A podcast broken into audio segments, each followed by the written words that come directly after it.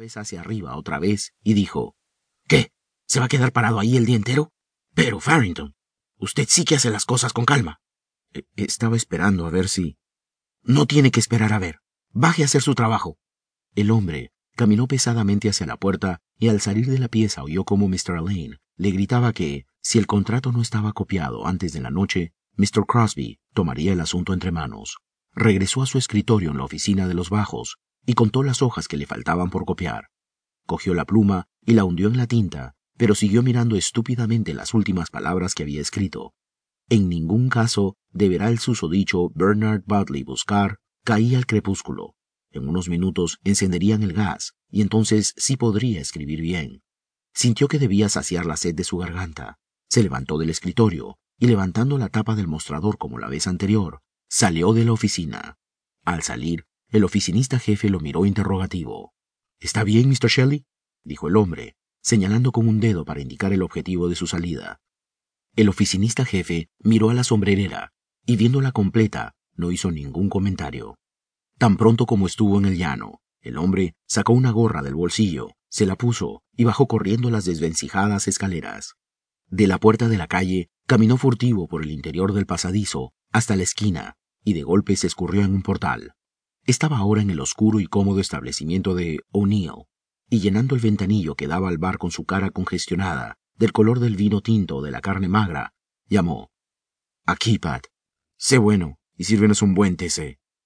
El dependiente le trajo un vaso de cerveza negra, se lo bebió de un trago y pidió una semilla de comino. Puso su penique sobre el mostrador y dejando que el dependiente lo buscara a tientas en la oscuridad, dejó el establecimiento tan furtivo como entró.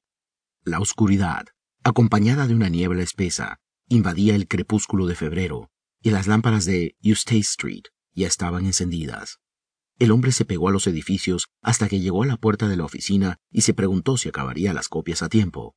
En la escalera, un pegajoso perfume dio la bienvenida a su nariz. Evidentemente, Miss Delacour había venido mientras él estaba en O'Neill's. Dobló la gorra en un bolsillo y volvió a entrar en la oficina con aire abstraído. Mr. Lane estaba preguntando por usted, dijo el oficinista jefe con severidad. ¿Dónde estaba metido? El hombre miró de reojo a dos clientes de pie ante el mostrador para indicar que su presencia le impedía responder.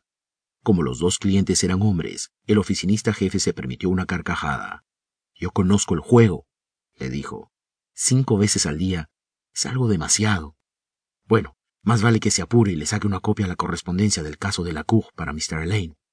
La forma en que le hablaron en presencia del público, la carrera escalera arriba y la cerveza que había tomado con tanto apuro habían confundido al hombre, y al sentarse en su escritorio para hacer lo requerido, se dio cuenta de lo inútil que era la tarea de terminar de copiar el contrato antes de las cinco y media. La noche, oscura y húmeda, estaba aquí, y él deseaba pasarla en dos bares, bebiendo con sus amigos, entre el fulgor del gas y el tintineo de los vasos. Sacó la correspondencia de Delacour y salió de la oficina. Esperaba que Mr. Alleyne no se diera cuenta de que faltaban dos cartas. El camino hasta el despacho de Mr. Alleyne estaba colmado de aquel perfume penetrante y húmedo. Miss Delacour era una mujer de mediana edad con aspecto de judía. Venía a menudo a la oficina y se quedaba mucho rato cada vez que venía. Estaba sentada ahora junto al escritorio en su aire embalsamado, alisando con la mano el mango de su sombrilla y asintiendo con la enorme pluma negra de su sombrero. Mr. Alleyne había girado la silla para darle el frente, el pie derecho montado sobre la rodilla izquierda. El hombre dejó la correspondencia sobre el escritorio, inclinándose respetuosamente, pero ni Mr. Alleyne ni Miss Delacour prestaron atención a su saludo. Mr. Alleyne golpeó la correspondencia con un dedo y luego lo sacudió hacia él diciendo Está bien, puede usted marcharse.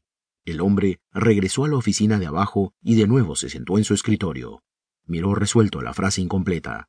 En ningún caso deberá el susodicho Bernard Budley buscar, y pensó que era extraño que las tres últimas palabras empezaran con la misma letra.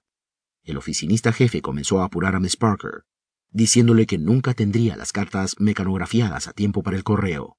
El hombre escuchó el tacleteo de la máquina por unos minutos y luego se puso a trabajar para acabar la copia. Pero no tenía clara la cabeza y su imaginación se extravió en el resplandor y el bullicio del pub. Era una noche para ponches calientes. Siguió luchando con su copia, pero cuando dieron las cinco en el reloj, todavía le quedaba.